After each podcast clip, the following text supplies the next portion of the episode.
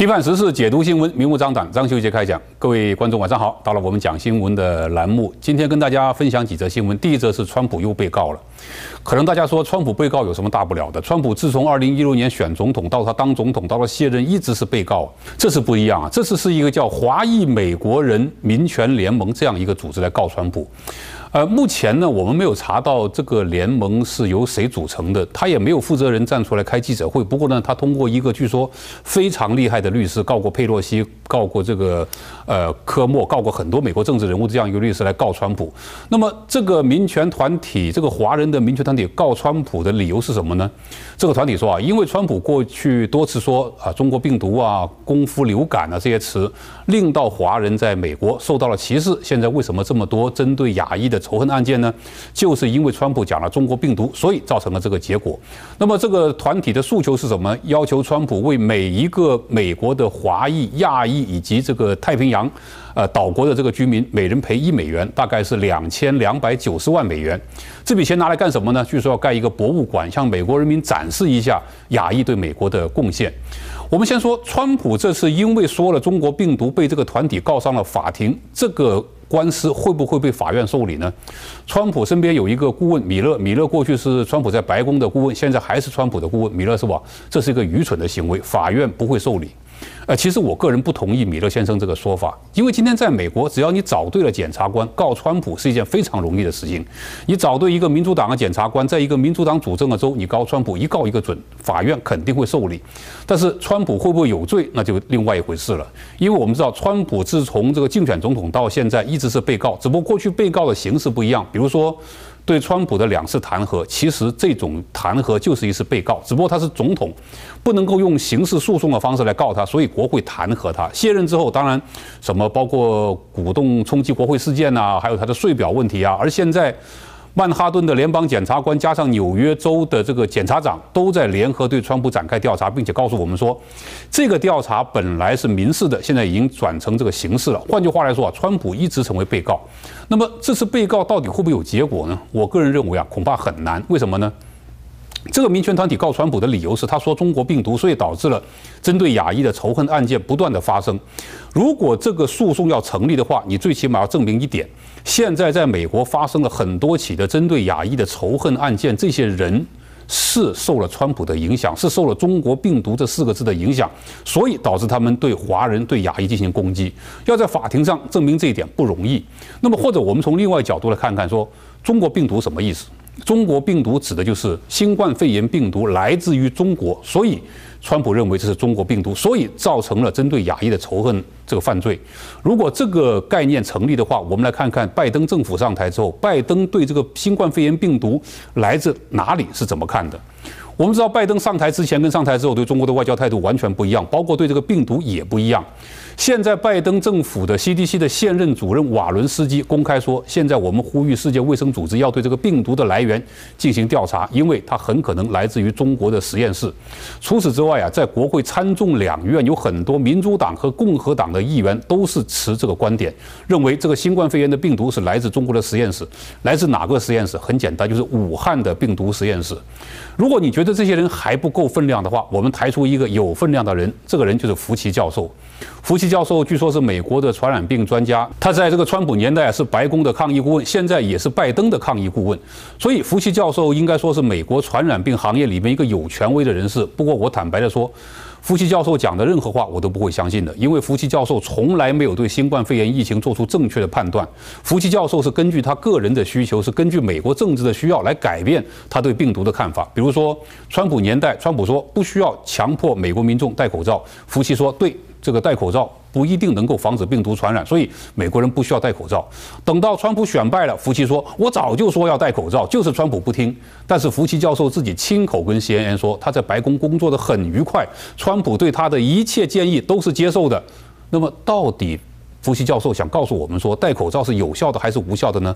同样，病毒来自哪里？福奇教授在二零二零年的五月接受媒体访问的时候说：“我绝不相信这个病毒是来自于实验室的，它肯定是来自于自然的。”好了，现在二零二一年的五月，同样福奇接受媒体采访，福奇教授怎么说呢？他说：“我绝不相信这个病毒是来自于自然的，它很可能是来自于实验室的。”一年之间，两个完全不同的说法。那么，如果我们要问，你说川普说中国病毒就是造成中国人或者是亚裔华裔在美国受到种族仇恨犯罪的原因，那么我们刚讲的，包括拜登的这个 CDC 的主任，包括这个美国国会参众两院的共和党、民主党的议员，包括这些福奇教授，包括美国很多的专家，包括世卫很多专家都在呼吁要调查这个病毒的来源，要调查这个病毒是不是来自于中国的病毒实验室。那么如果我们告川普的话，是不是要把这些人通通都送上法庭？因为川普说中国病毒，川普只不过说中国这个新冠肺炎病毒来自于中国，但是现在拜登政府的一众官员专家指控是这个病毒来自于中国的实验室。我们知道病毒来自于中国，很可能是来自于自然。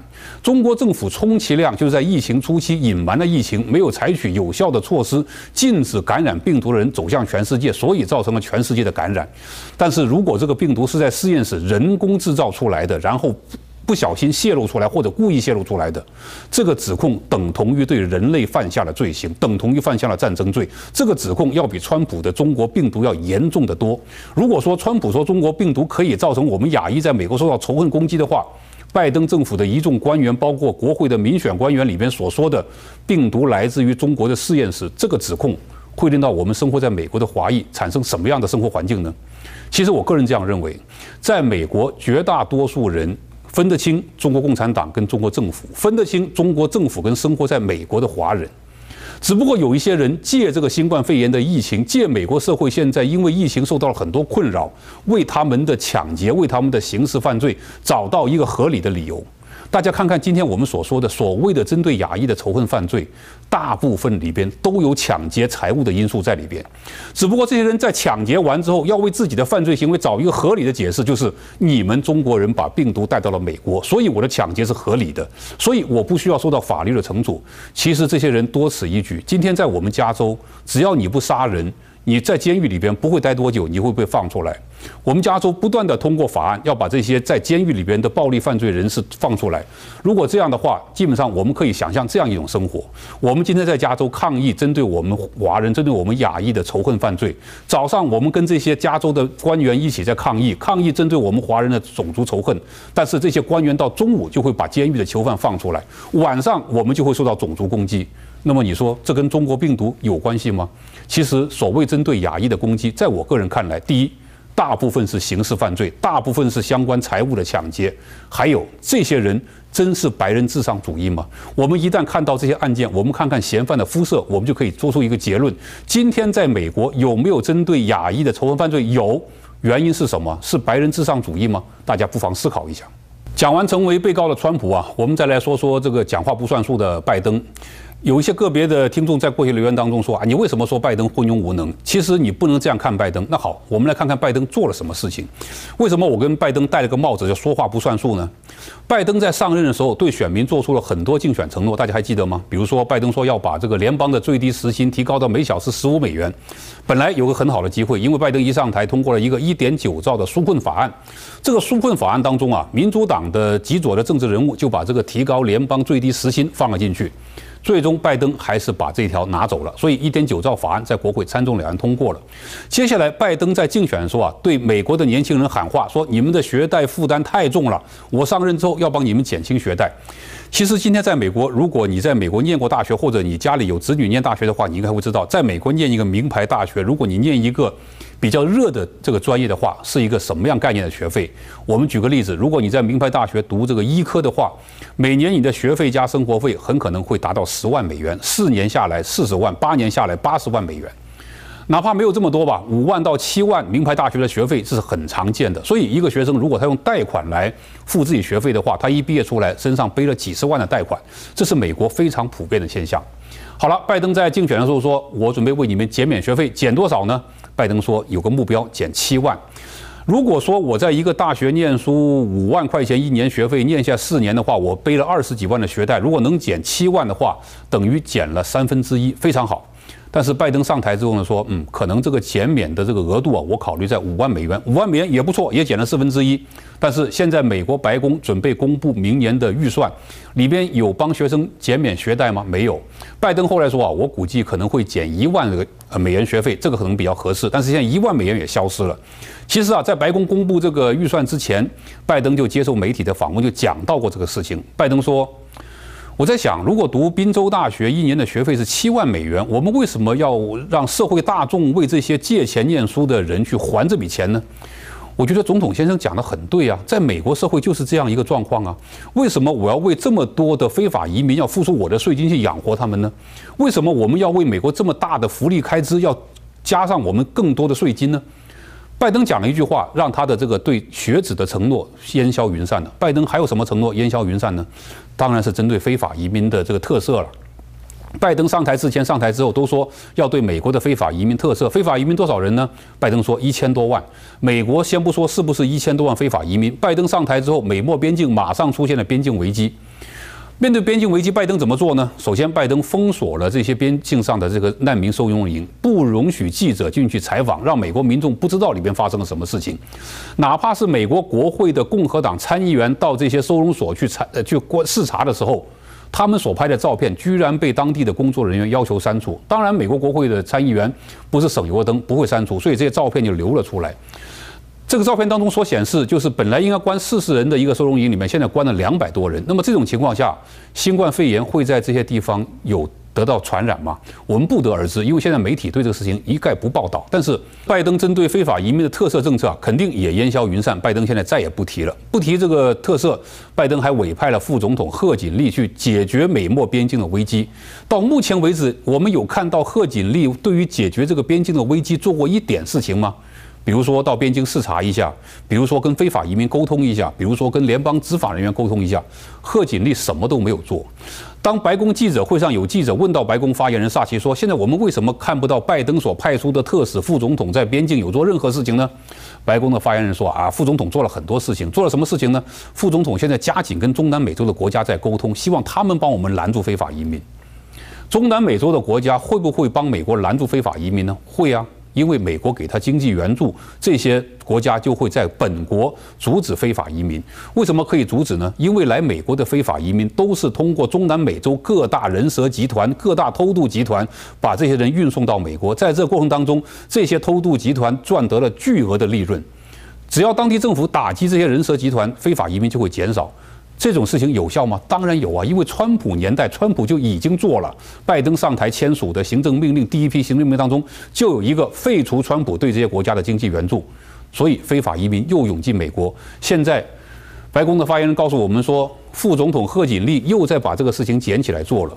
如果这个事情有效的话，当初为什么要多此一举呢？所以拜登上台这几个月啊，我们看到拜登确实做了一些事情，比如说在美国普及疫苗，拜登政府做得很好。但是除此之外，包括一些大型的这个开支法案，包括一些所谓的这个福利开支，包括他的一些政策，非法移民的特色政策，通通都跳票了，通通都说话不算数。这就是我们在二零二零年选出来的一位美国总统。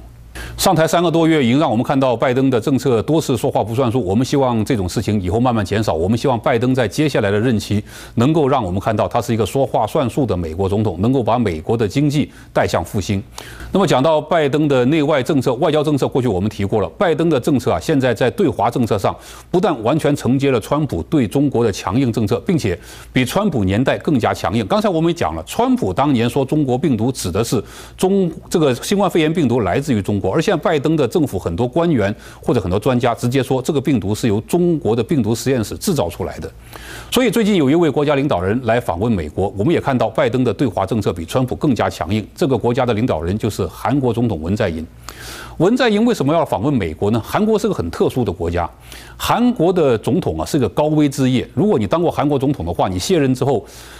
很大几率你的下场就是在监狱里边度过你的下半生。到目前为止，自从二战结束之后，韩国的历任总统可以说没有一个有好下场的。金大中算是一个没有被暗杀、没有进监狱的总统，不过他的子女为他进了监狱，所以韩国总统是个高危职业。文在寅的任期还有不到一年，韩国的宪法是这样规定的：你当选总统之后，任期五年不能连任。所以接下来文在寅所领导的政党能不能在明年大选当中继续能够获得总统的宝座，这是文在寅会不会在今后五年进监狱一个非常重要的要素。大家不要以为明年文在寅的政党胜选了，文在寅就不会进监狱了。五年之后如果换政党轮替执政的话，文在寅还是可能进监狱的。不过文在寅希望能拖五年就五年，所以这是文在寅访问美国的重要原因，因为。文在寅现在面临非常大的困境，这个困境有两个，一个是经济上的，一个是疫情上的。我们先讲经济方面，经济方面呢，文在寅采取了亲中的政策，这个亲中的政策是文在寅在中美两国之间摇摆，哪里有好处就去哪里。文在寅以为自己很聪明，但是。不知道拜登上台之后，美中之间的对立更加严重了。美国要对抗中国，在亚洲搞了个同盟，美日印澳四国同盟。这四国同盟看起来文在寅并不在乎，你们愿意跟中国打仗，你们愿意跟中国对立，不关我的事。我要从中美两国都得到好处。但是问题是啊，这四国同盟除了军事上围堵中国之外，还有一个非常关键的因素，就是拜登要重组高科技敏感产品的安全供应链。这个供应链里边很多国家都有，包括日本呐、包括这个台湾呐、包括澳大利亚都有，但是唯独就缺了韩国。高科技产品啊，是韩国经济一个非常重要的支柱。今天我们讲到半导体，讲到晶片，讲到通讯设备，韩国的科技领先的这个程度啊，在全世界曾经是数一数二的。但是韩国出现了一个非常大的危机，为什么呢？因为他为了维系自己的统治，他挑动了韩日两国的民族矛盾。这是文在寅为了维系自己统治经常做的事情，比如说慰安妇的问题啊，比如说日本强征韩国劳工的问题啊，主导的这个领土争端的问题啊。因为这些民族矛盾的挑动，日本政府受不了了，日本政府就把韩国踢出了高科技原材料供应的白名单。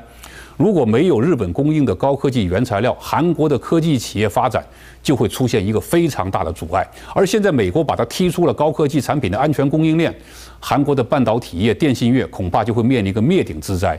那么韩国的经济就要出现一个非常大的负面因素，这是文在寅最担心的。再有就是新冠肺炎的疫情，新冠肺炎的疫情影响韩国，大家还记得呃去年的新闻，什么某个教会突然几万人感染。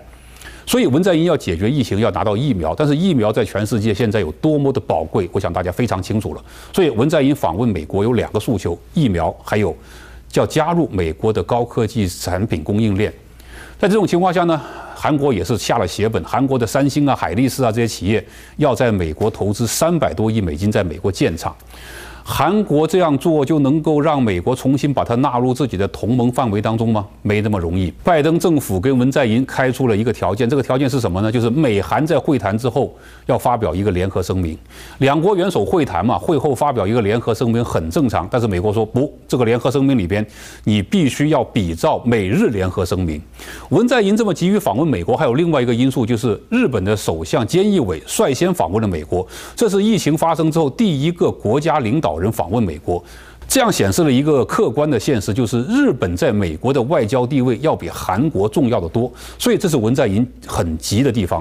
那么日美两国的领导人会谈之后，发表了一个美日联合声明，这里边有个非常重要的要点，就是美日共同强调台海的安全。所以很多人在预测，未来一旦台海发生冲突、发生战争的话，日本会不会派兵呢？日本有人说，我说的有人说，并不是日本的民众，说的是日本政府的这个高层。有人说会，我们会派兵；有人说，嗯，我们还要看，很含糊。反正美日联合声明提到了这个台海安全，美国这次给文在寅也开下了这个价码。你跟我们发表联合声明里边，你要强调我们共同关注台海联呃台海的这个安全。那么奇怪的事情来了，我们知道，自从韩战之后啊，韩国跟台湾之间、跟中华民国之间有很密切的联系。比如说，韩战当中很多中国人民志愿军的俘虏被韩国转移到台湾。过去中国人民解放军的一些军机叛逃也是先飞到汉城，然后再转到这个台湾。一般这种情况下，韩国都会人机分开处理，把飞机送回给中国，把人送到台湾去。所以，过去韩国跟中华民国在这个中国跟韩国没有建交的时候，关系比较密切。但是，当中国跟韩国建交之后，你再也没有听过韩国任何一个领导人讲到台湾问题，而这次文在寅来美国访问，在联合声明里边居然要讲到了美国跟韩国共同关注台海安全问题。这说明什么呢？这说明文在寅来美国下了一个投名状，我加入美国的同盟，我站在中国的外交立场的对立面。这是文在寅付出的一个重大的代价。在文在寅访问美国前不久啊，不到一个月的时间里边，现任的韩国的外长郑义溶访问了中国，跟中国的外长王毅在福建进行了一个见面。这个见面当中啊，双方还强调，在适当的时候，中国国家主席习近平会访问韩国。韩国总统文在寅访问美国之后，发表了一个美韩联合声明，居然提到了台海安全问题。这在中国的眼里边呢，跨越了中国画下的红线，干涉了中国的内政。所以，我觉得中国国家主席习近平访问韩国这个事情啊，基本上不会发生了。所以，韩国总统文在寅访问美国，让我们看到了拜登的对华政策将会更加强硬。拜登在亚洲要组建一个包围中国的一个包围圈。这个包围圈目前唯一美国不放心的就是那韩国这个突破口。韩国对中国有什么帮助呢？除了它这个包围圈当中是个突破口之外啊，韩国在高科技的产品工艺上可以打破美国对中国的封锁。全世界能够给中国供应高科技产品或者高科技技术的，无非就是欧洲的国家、北美的国家，再加上日本、加上韩国、加上以色列。以色列是美国坚定的盟友，在这方面呢，以色列的外交立场跟美国一向是一致的。唯独韩国成为美国包围中国的一个破口，而这次文在寅立下投名状之后。韩国这个国家很可能也会加入对中国的包围，这就是文在寅访问美国为国际局势带来的变化。当然，文在寅过去我对他有个评价，就是首鼠两端。文在寅立下投名状之后，会不会回到韩国又变了脸，继续跟中国搞外交关系呢？